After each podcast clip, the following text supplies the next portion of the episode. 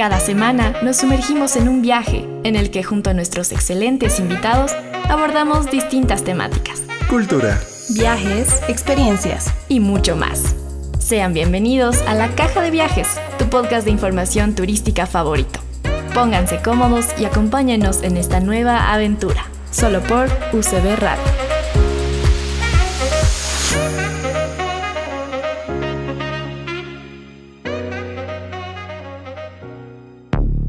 Hola amigos de la Caja de Viajes, sean ustedes bienvenidos a este nuevo episodio. El día de hoy hablaremos sobre turismo sostenible, su importancia, su valor y mucho más acompañados de un excelente invitado, Alex Filca Limaco. Sea bienvenido.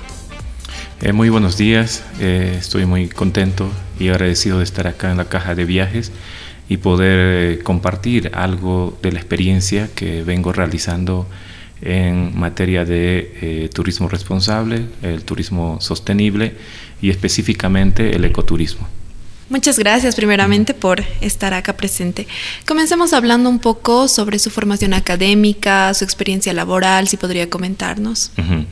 Eh, yo soy indígena Uchupiamona. Este pueblo está ubicado en el norte del departamento de La Paz, al interior del Parque Nacional Maridi.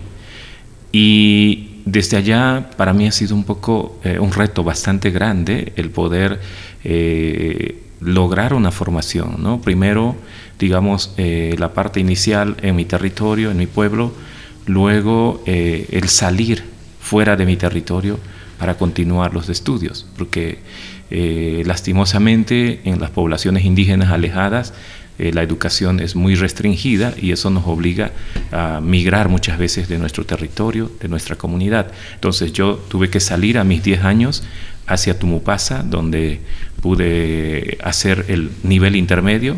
En ese entonces era básico, intermedio y eh, la parte ya de medio, ¿no? donde uno terminaba el bachillerato. Entonces eh, mi bachillerato yo lo terminé en Rurrenabaque, en el Colegio Obispo Juan Claudel.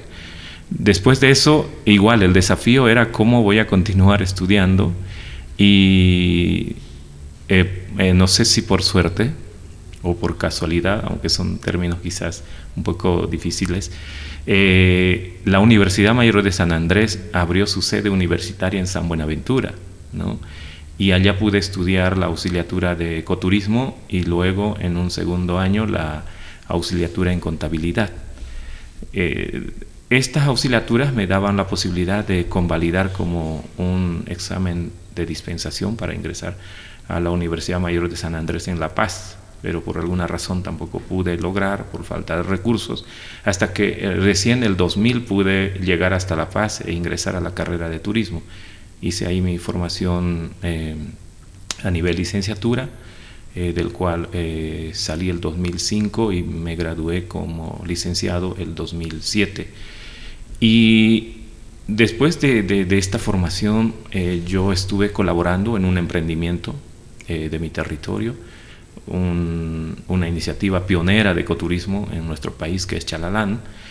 Y en ese, en ese trabajo de cooperar con esta iniciativa, en uno de los eventos que participé, encontré un folleto de la Universidad Católica Boliviana para eh, una posibilidad de ofertas de, maestría, ¿no?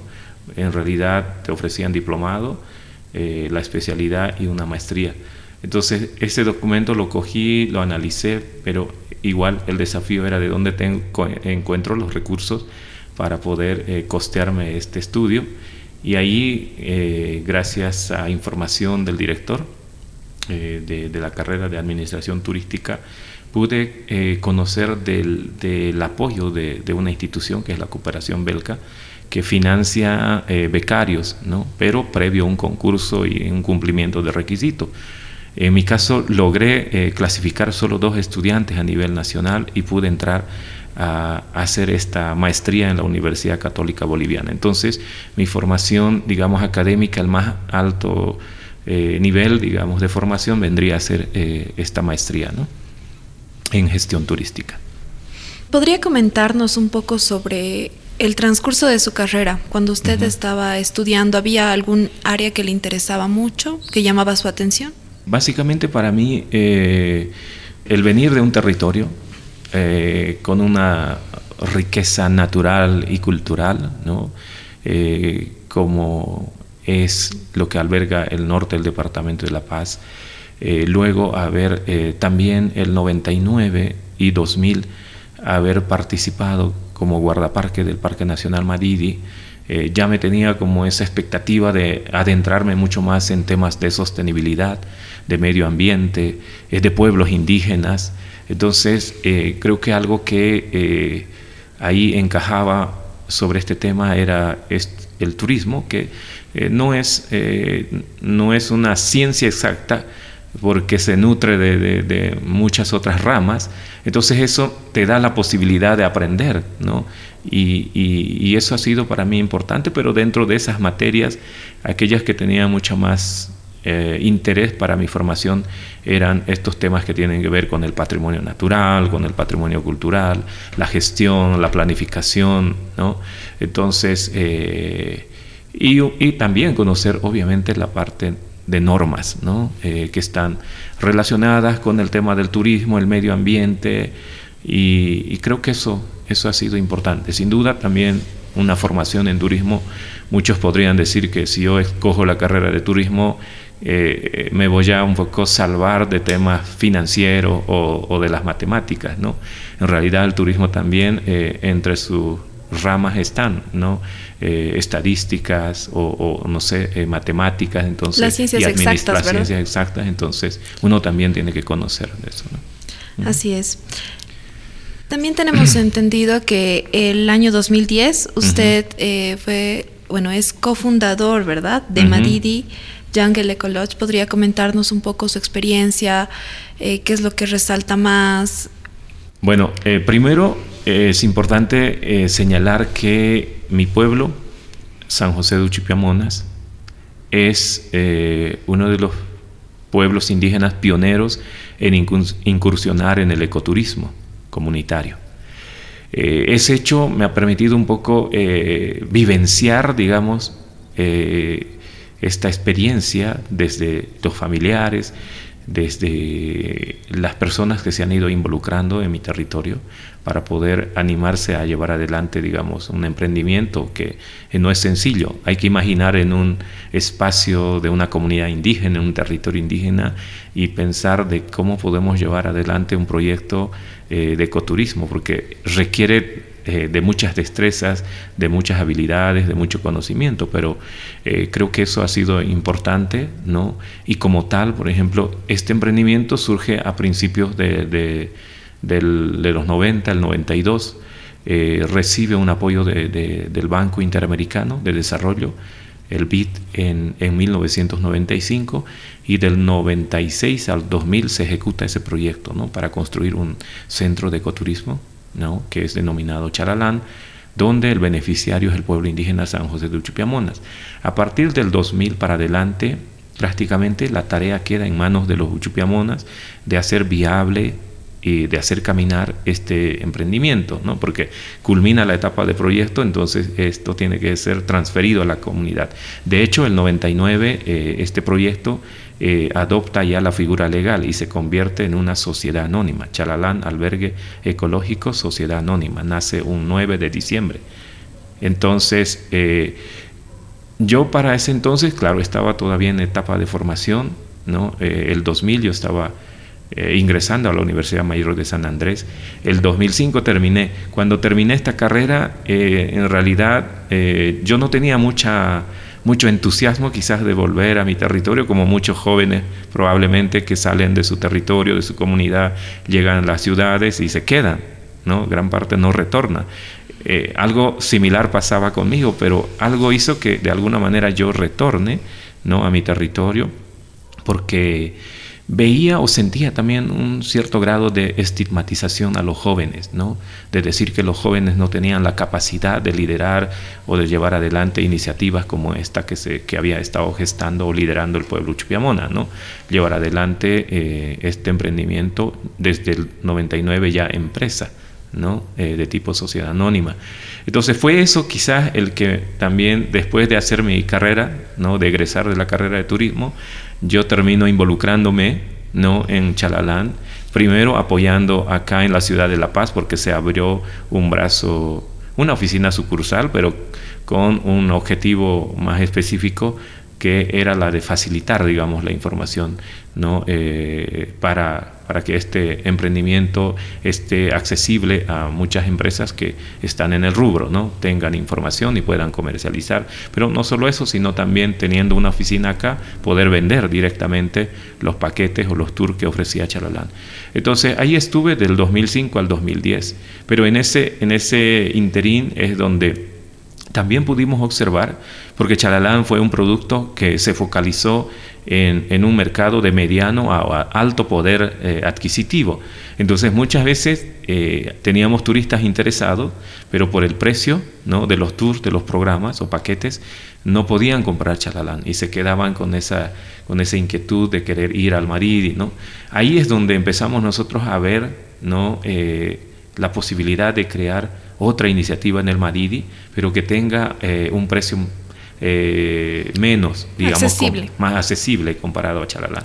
Ahí nace, ahí nace eh, Jungle, es una iniciativa familiar donde intervienen dos de mis tíos y un hermano menor, ¿no? Entonces es una iniciativa pequeña, familiar, que, que, también en realidad, si bien se inspiró en buscar un, un nuevo mercado, también habíamos pensado en la etapa inicial de, ser un aliado eh, muy estratégico para Chalalán, porque Chalalán desde Rurenabaque hasta donde están las instalaciones dentro del Parque Maridi son seis horas de viaje en lancha, subiendo por el río Beni y Tuichi, y luego llegando al puerto principal una caminata de dos kilómetros, que son 30 minutos.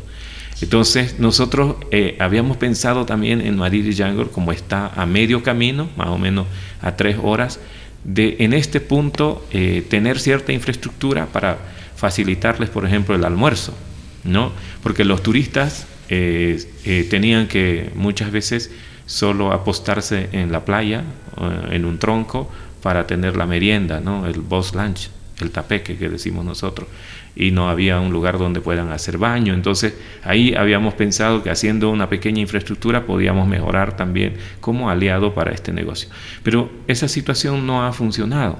En realidad no hemos vendido ni un solo boss lunch ni un solo almuerzo a los turistas que iban en camino hacia Chalalán. Y más bien lo que pudimos lograr, que era otra alternativa, era llevar en, en primera instancia turistas eh, más eh, de aventura, que puedan estar en un lugar con muy poco confort, ¿no? y puedan conocer eh, la selva del Parque Nacional Mariri, pero desde la mano de gente indígena, ¿no? con experiencia. así empezamos ¿no? a construir un par de cabañas y en realidad empezamos sí, facilitando algunas tiendas ¿no? de campaña para que los turistas puedan cobijarse ahí y bueno, en comida, guiaje, eh, transporte ya teníamos bastante experiencia, ¿no? este recorrido en Chalalán, pero el tema confort, digamos, de la acomodación era en estas condiciones básicas. ¿no? Y ahí, si bien los turistas nos evaluaban con, con una ponderación alta, eh, nosotros eh, veíamos de que hacía falta mejorar nuestra infraestructura. O sea, no estaba del todo satisfecho con estos eh, eh, camping que estábamos organizando. Y eso nos desafió un poquito a, pensar en que podíamos hacer también cabañas con, mayor confort. ¿no? Y de ahí dimos este paso de hacer un par de, eh, cabañas, una primera cabaña con cuatro cuartos que lo convertimos ya en habitaciones, ¿no? con el baño afuera compartido. Esa cabaña ha sido importante en los primeros años, a partir del 2011-12, para a partir del 2015 desafiarnos a, construir cabañas con baño privado, cabañas con más confort, exclusividad, y logramos hacer eh, tres de estas cabañitas más. ¿no? Entonces, con eso, a partir del 2017 ya teníamos condiciones mucho más adecuadas ¿no? para recibir a estos turistas exigentes. Entonces ha sido un andamiaje eh, de mucho esfuerzo, de mucho sacrificio. Yo creo que en, esta idea de querer eh, llevar adelante y materializar una, idea, idea de ecoturismo como es Madrid Jungle, eh, ha habido mucha locura de parte de nosotros, de desafiarnos, de animarnos, de, retarnos a hacer, porque eh, mucha gente creía que no lo íbamos a lograr. ¿no? Tras la experiencia de Chalalán, que había nacido de, la cooperación con, con, importante apoyo económico que superaba el un millón de dólares, nosotros estábamos animándonos a hacer prácticamente con aquello que era parte de nuestro beneficio social que habíamos logrado al retirarnos de Charalán, ¿no? porque para crear Madrid y Jungle nosotros nos hemos retirado. Y digo no, nos hemos porque estaba también mi hermano eh, trabajando en este emprendimiento. ¿no? Entonces, eh, esos beneficios han sido nuestro capital de arranque, que no superaban los 70 mil bolivianos. Pero de pronto, o sea, esta idea ha empezado a desafiarnos porque esos recursos han sido totalmente insuficientes. Y ahí eh, la necesidad de buscar un apoyo, un soporte económico también ha sido otro desafío y apelamos a conocidos, a familiares para ir eh, buscando algo de apoyo, de recursos para eh, llevar adelante esta idea de hacer un emprendimiento. ¿no? y más adelante sí logramos también pequeños préstamos de los bancos porque normalmente si un financiamiento, un préstamo de una entidad financiera es mucho más, más seria y hay que cumplirla y si no, entonces no queríamos arriesgarnos a algo que, nos comprometa más adelante. Pero también yo creo que ha sido eh, el hecho de que ya nos conocían en el medio. También ha sido muy útil porque algunos proveedores nos han confiado ¿no? en esta etapa inicial. ¿No? Por ejemplo, eh, para el equipamiento de estas cabañas, eh, en lo que son eh, las habitaciones, los catres, por ejemplo, las ventanas, las puertas de estas cabañas, eso en, su etapa inicial, recuerdo que nuestras deudas a, una carpintería superaban los 100 mil bolivianos. Imagínate, o sea, ¿y de dónde nosotros íbamos a encontrar? O sea, era esa confianza que nos estaban dando pero el turismo también es un segmento que no depende de nosotros, sino eh, depende de muchos factores externos. Y si hay condiciones externas que no son favorables, es probable que no nos lleguen los turistas.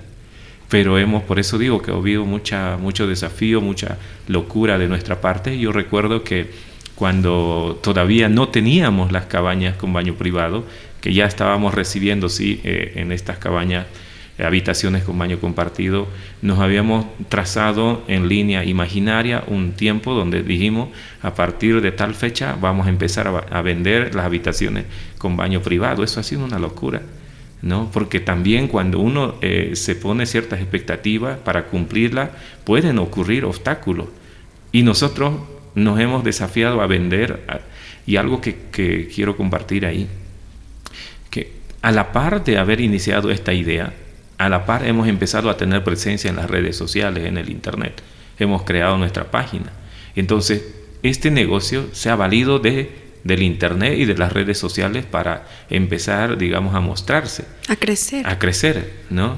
Entonces, eh, es por eso que en nuestra página ya decía que a partir de tal periodo iban a haber habitaciones con baño privado, pero ese era un, un deseo nuestro. Pero nuestro nuestra locura fue poner eso al alcance y visible, digamos, en una página.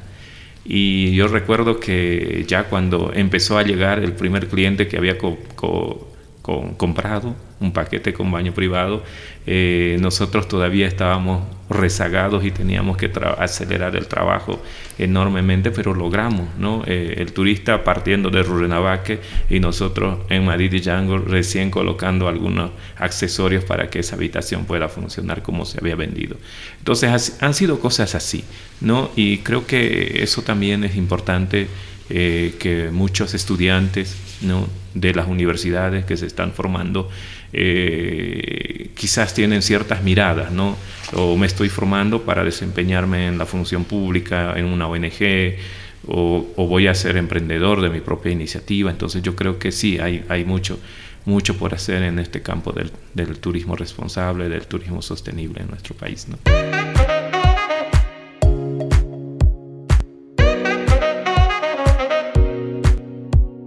Todos los jueves desde las 10 de la mañana tienes una cita con la caja de viajes, en la que contaremos con invitados especiales, buena charla e información relevante acerca del ámbito turístico en Bolivia y en el mundo. No te lo pierdas, viaja y aprende con nosotros, solo por UCB Radio. El turismo es un área que abarca muchos sectores, ¿no es así? Podemos hablar de áreas protegidas, de ONG, también entra el tema de la hotelería, agencias de viaje. Eh, sin duda es, un, es una rama muy grande. Y enfocándonos justamente en lo que acaba de mencionar, muchas veces existe una confusión de la definición de lo que es turismo sostenible y lo que es el turismo responsable. Quizá podría darnos, eh, mostrarnos la diferencia que existe. Sí, yo desde mi, desde mi experiencia podría eh, eh, precisar, digamos, algunas características tanto del turismo responsable como del turismo sostenible. ¿no?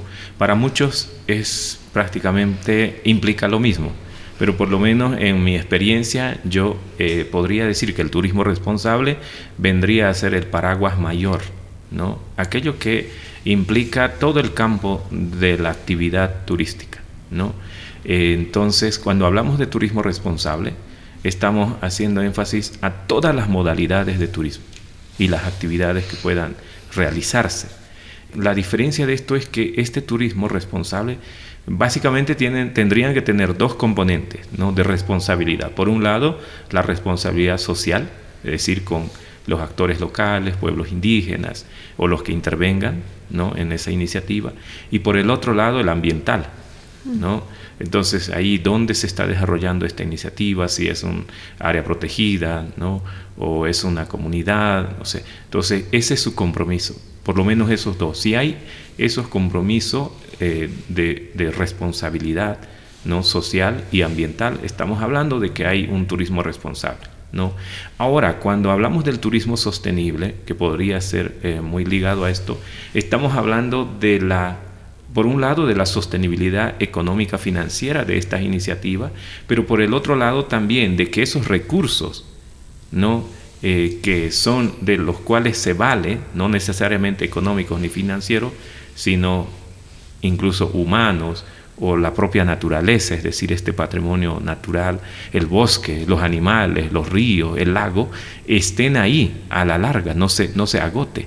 ¿no? Ahí entramos, digamos, ya con el tema de la sostenibilidad. Eh, y, claro, dentro de eso ya hay, hay otras definiciones más específicas, ¿no? como la que hacemos nosotros, el ecoturismo.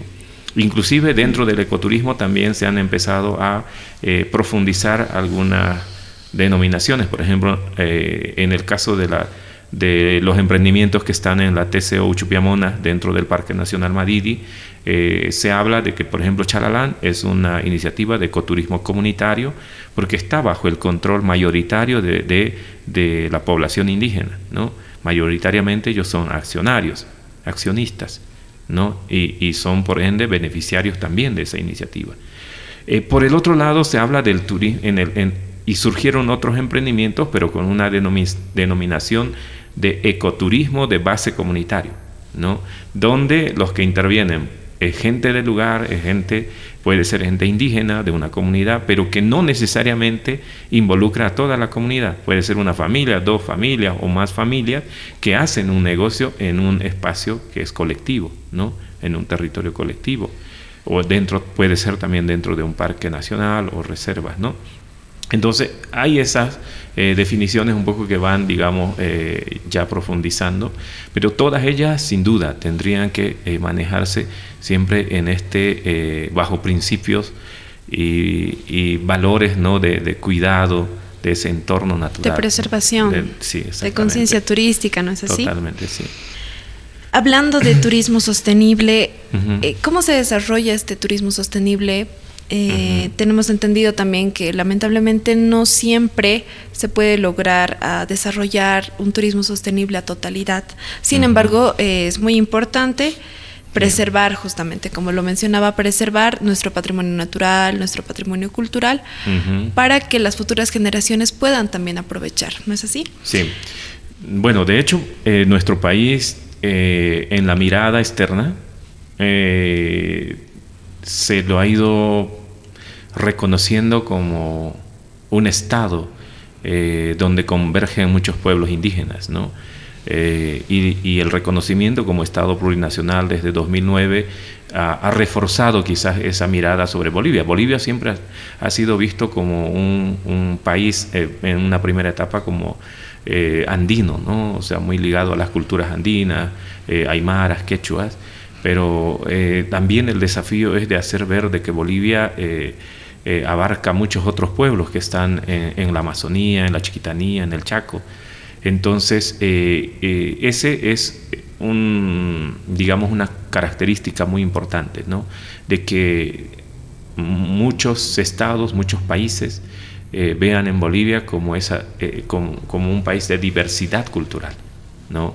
pero por el otro lado también es importante señalar que en nuestro país se han ido creando áreas protegidas estas áreas protegidas de interés nacional, que son 22, y eh, sumadas a ellas eh, áreas protegidas de carácter subnacional, tanto departamental como municipal, eh, llega más o menos a cubrir el 25% de nuestro territorio, de la totalidad del territorio que, tiene nuestro país.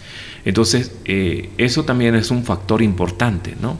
Porque allí estamos hablando, por un lado, del patrimonio cultural que se materializa en la diversidad de culturas, de pueblos, de nacionalidades indígenas, pero por el otro lado estas áreas protegidas ¿no? de, índole nacional y subnacional que guardan ¿no? en un 25% eh, pues, eh, ese patrimonio natural que tenemos, entonces esa riqueza natural.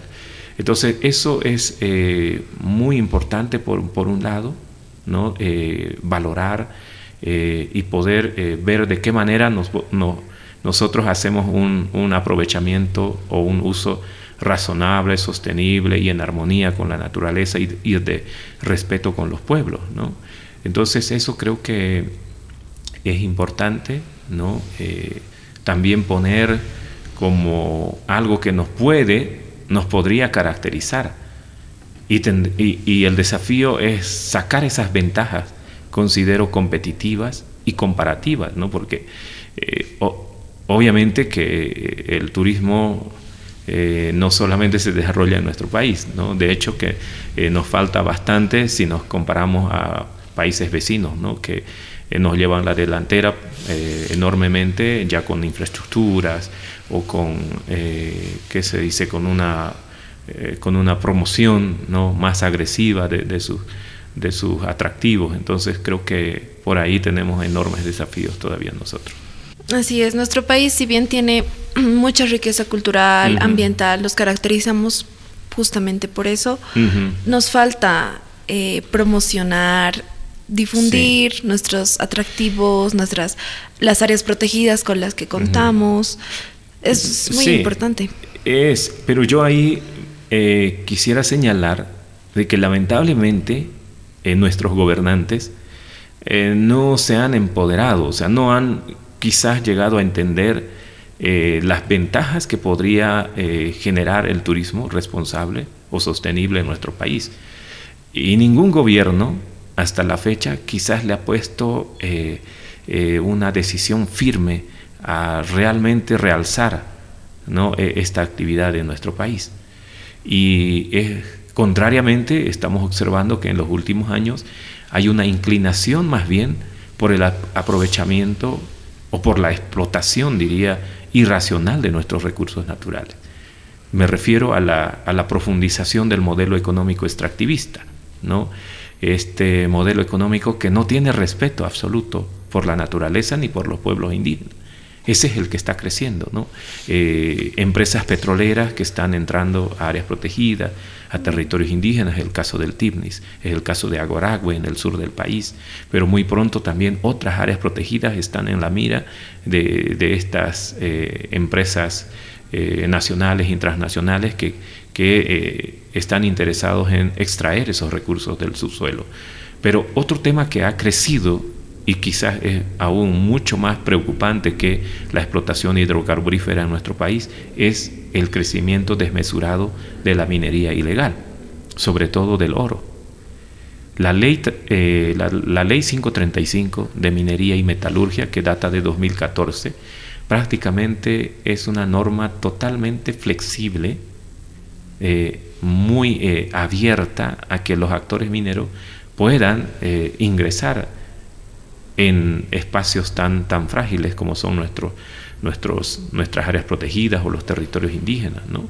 Entonces, ese crecimiento de actividades extractivas como la hidrocarburífera, la minería, y ahí sí le vamos a ir sumando, por ejemplo, el agronegocio o la construcción de grandes infraestructuras como los que también se pretenden hacer desde el nivel central eh, en materia de política energética. Se dice que Bolivia podría convertirse en el corazón energético de Sudamérica a partir de la construcción de un conjunto de centrales hidroeléctricas en nuestro país, pero a riesgo de matar nuestros ríos, de desplazar a pueblos indígenas, de destruir la biodiversidad, es decir, destruir en, síntesis el patrimonio natural y cultural que tiene el pueblo boliviano.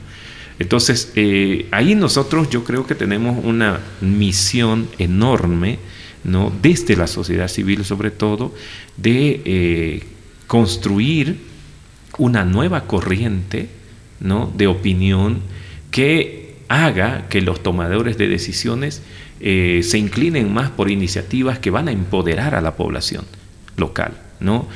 por iniciativas económicas que nos van a dar réditos a nosotros, nos van a dar beneficios. Eh, cual fuese esa es eh, la actividad económica, tiene que dejar beneficios palpables, cuantificables para nuestro país. Hoy por hoy no está sucediendo.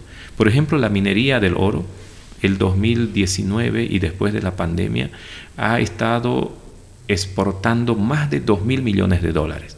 ¿Cuánto le queda al Estado boliviano?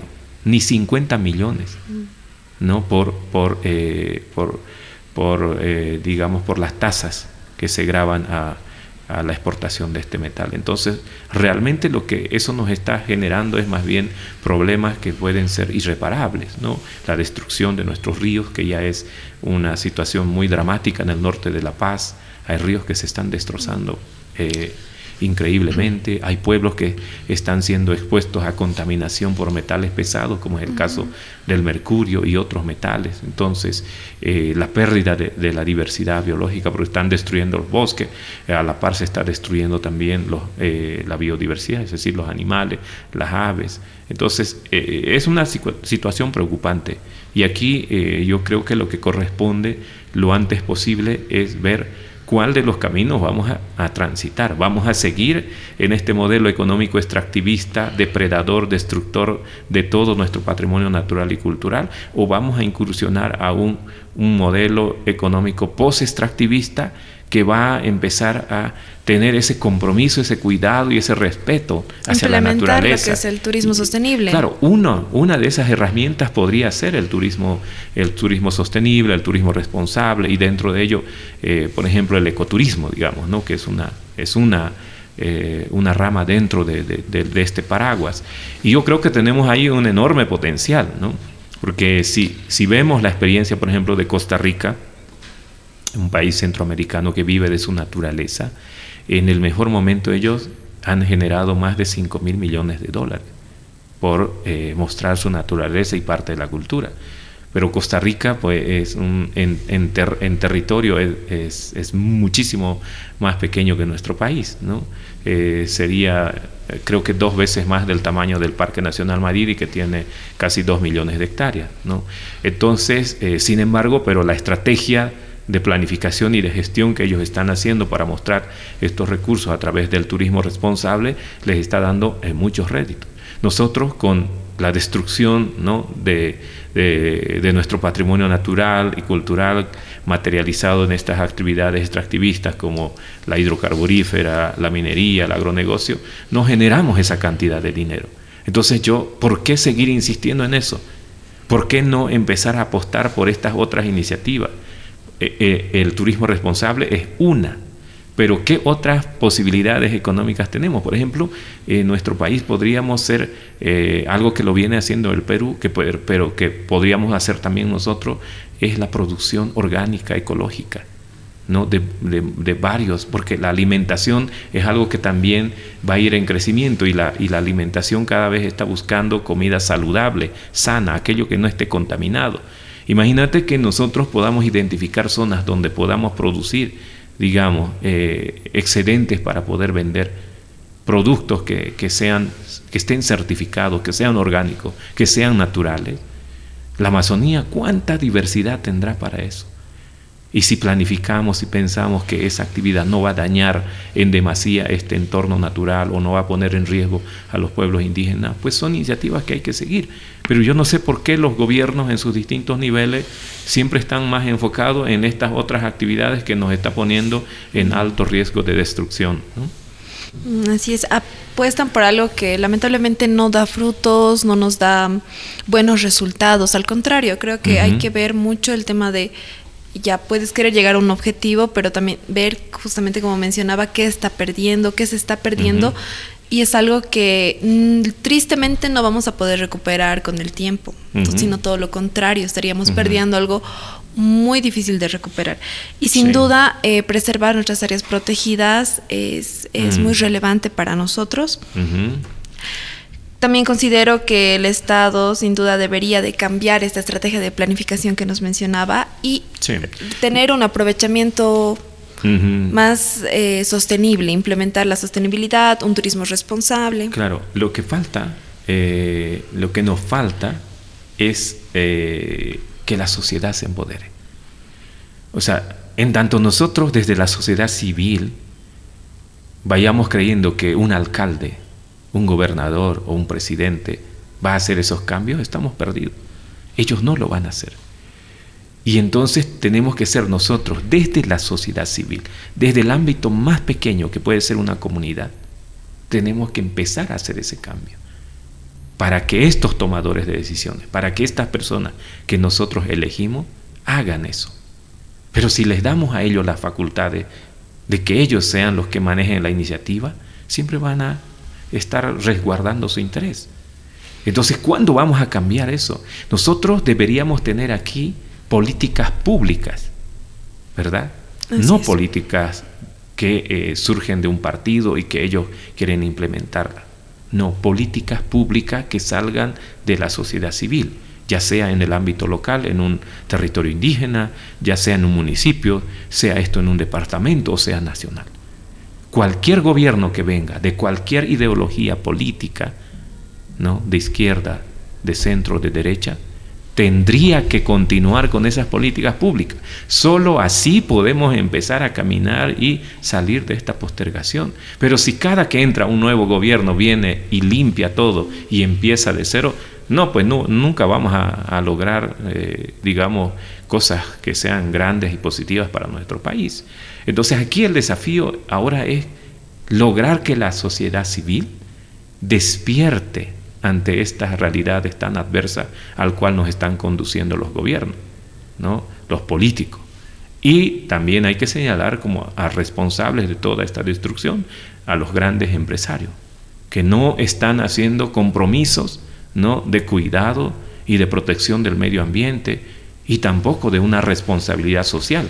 ¿No? con quienes habitan eh, en, los lugares donde desarrollan sus actividades económicas. Entonces eso, eso hay que empezar a, trabajar, pero eh, mi esperanza es que lo hagamos nosotros desde la sociedad civil. ¿no?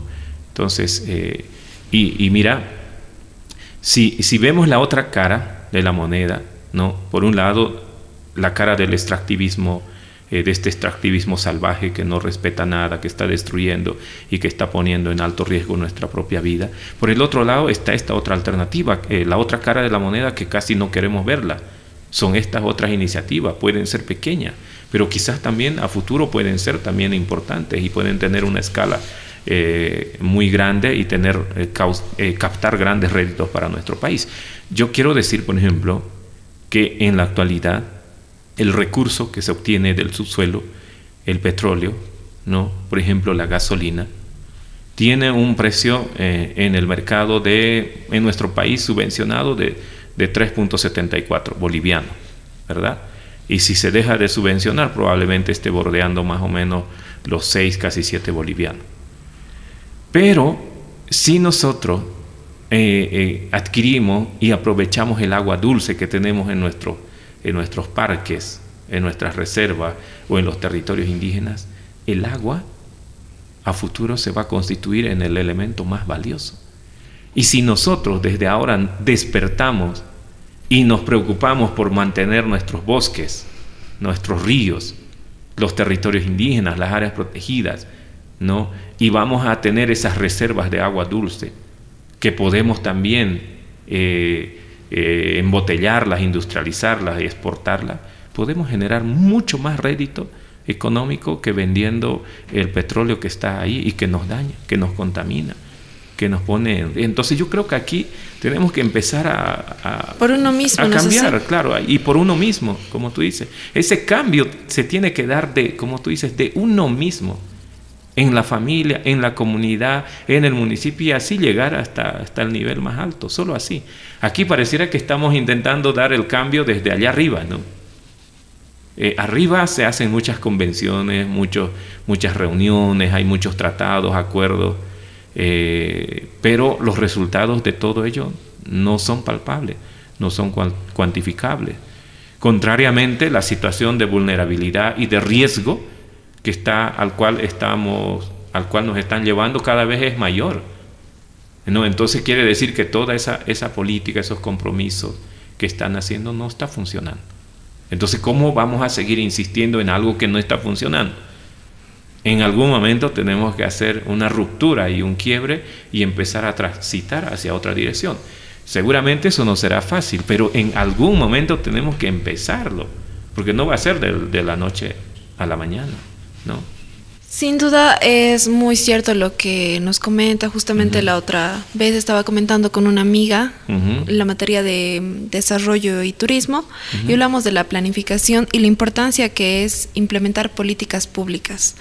La importancia que tiene el hecho de que una persona encargada de turismo, en este caso, un encargado, realmente haga un análisis de cómo ha funcionado el plan que se ha implementado antes, ver lo positivo, ver lo negativo y sacar lo bueno, no es así, no desecharlo y ¿para qué? Para que con esto podamos avanzar y, seguir y que no no volvamos atrás, porque avanzamos, se cambia un, partido político, entra otro gobierno y volvemos a empezar de cero.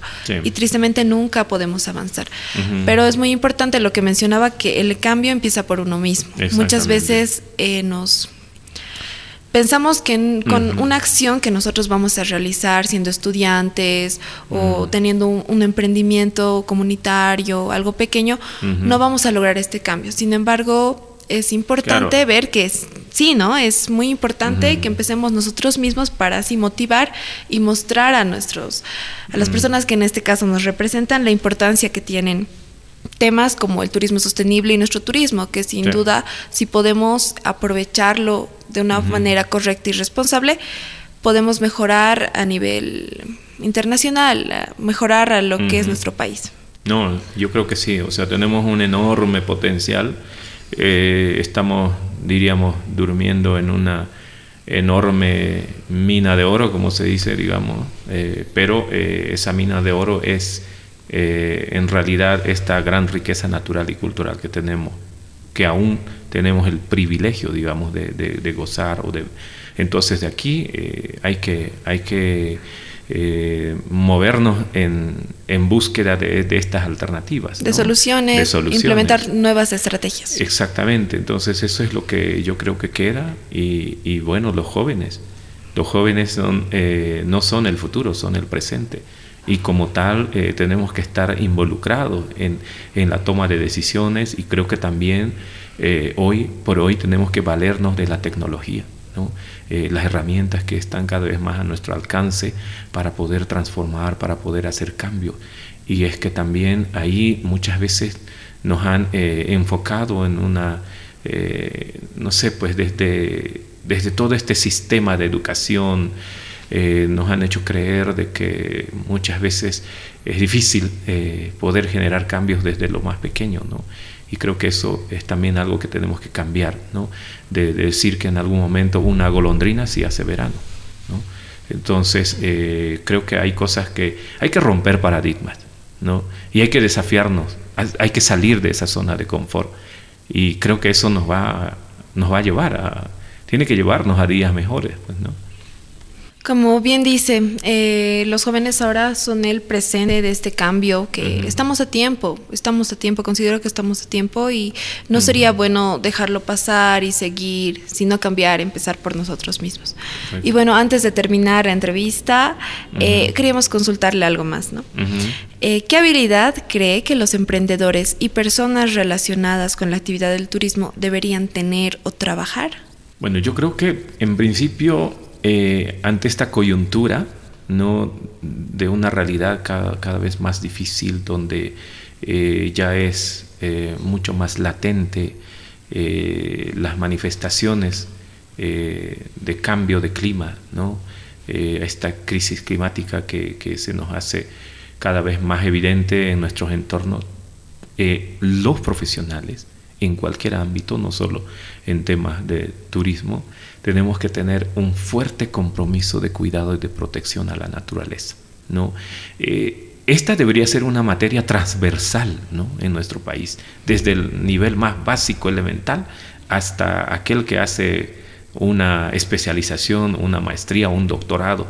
O sea, estos, estos temas ambientales y de responsabilidad social deberían estar ahí eh, permanentemente. O sea, y si no tenemos eso, no, vamos a seguir eh, ahondando esa crisis. Y, obviamente que el otro tema es que eh, tenemos que conocer eh, este, este nuevo desafío de adecuarnos también a un mundo cada vez muy, muy movedizo, ¿no? donde la tecnología está dando pasos agigantados. Y si nosotros nos estamos formando y no conocemos qué está pasando en materia de avance tecnológico, ¿no? y de la ciencia, igual nos vamos a ir quedando. Entonces, si hablamos, por ejemplo, de turismo y tú tienes una, un negocio turístico eh, y no estás conectado a la tecnología, eh, difícilmente vas a llegar a tener éxito. Hoy por hoy, eh, muchos de, los negocios, ya, por ejemplo, para las transacciones económicas, ya no se maneja el billete, el circulante, sino son ya transacciones que se hacen vía online, ¿no?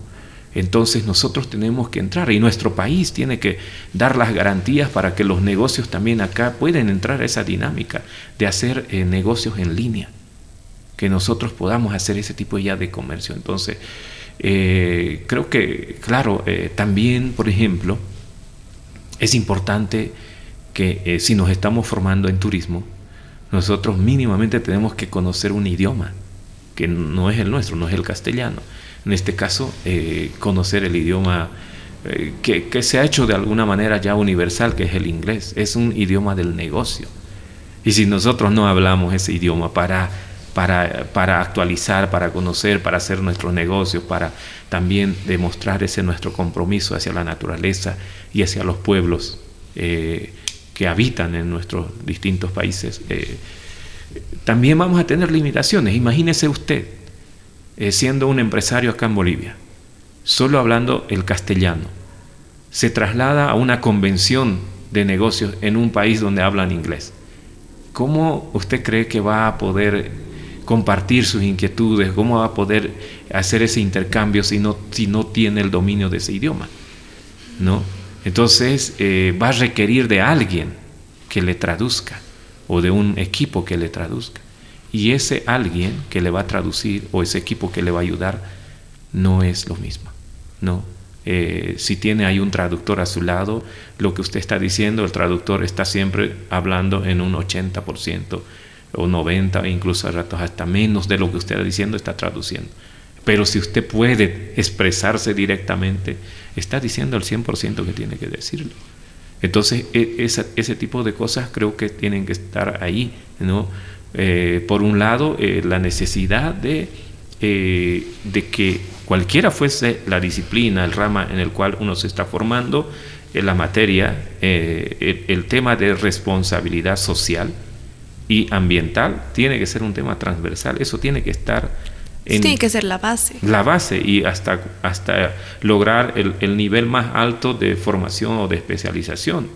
No puedo hacerlo simplemente en, el, en los primeros años de mi formación y luego dejarlo. O tampoco puedo solamente impartir esto los últimos años de, de mi formación y no haber tocado nunca eh, esos temas al inicio. Entonces aquí tiene que ser algo permanente. ¿no? Entonces solo así eh, vamos a tener a futuro, y como tú decías, el desafío además eso es que, que se imparta desde la persona a la familia. Solo así podremos tener en adelante eh, tomadores de decisión que puedan hacer mejores cosas. Si no, pues vamos a seguir, pienso, incurriendo en lo mismo y la situación se va a ir agravando cada vez a peor, ¿no? Tiene toda la razón. Entonces nos quedamos con eh, temas importantes como lo que es la responsabilidad social, y ambiental, que todo profesional, cual sea el ámbito, no siempre turístico, debe implementar, tener y debería ser la base para poder crecer y mejorar. También eh, con el tema de no tener miedo en arriesgarnos, en emprender, en no pensar que con algo simple no vamos a cambiar, que el cambio empiece por nosotros. Cambiar los paradigmas. Así es. Y salir de nuestra zona de confort. Justamente. Y también hablando de la tecnología, que hay que verlo como una herramienta que puede ayudarnos a promocionar y no quedarnos viendo cómo esta avanza y quedarnos, ya que esta puede darnos muchas oportunidades. Claro, o sea, ahora después de la pandemia, sobre todo esto ha cambiado enormemente. Eh, ahora muchos trabajos se encomiendan eh, a través ya de, la tecnología. O sea, no, tú no necesitas estar físicamente en un espacio, en una oficina. Tú puedes estar moviéndote en distintos lugares y haciendo eh, un trabajo que se te ha encomendado. Entonces, eh, la formación va a ser probablemente en poco tiempo quizás mucho más virtual que, presencial. No sé, hay, hay que ir viendo si, si de momento ya vemos que hay eh, eh, la formación se está haciendo en algunos lugares algo híbrido, es decir, presencial y virtual. Eh, en algunos casos puede ser plenamente virtual. Entonces todo eso nos está. imaginemos nuestra profesión ¿no? en turismo, o sea, tan, tantas habilidades que podemos ya, digamos, aprender con, con, la tecnología. Es, es impresionante. Entonces, eso tiene que estar ya a la par de nosotros. No tenemos que tenerle miedo. ¿No? a la tecnología. Una herramienta que hay que aprovecharnos así? Totalmente, sí. Y bueno, amigos de la Caja de Viajes, hemos llegado al final de esta apasionada charla. Gracias por compartir con nosotros y darnos este espacio de su tiempo.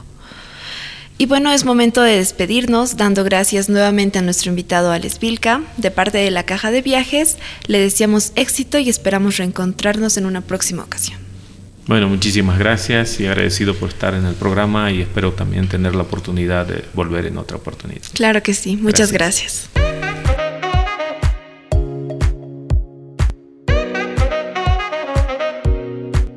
No olvides seguirnos en Facebook, Instagram y nuestra página web, donde encontrarán el blog de la Caja de Viajes.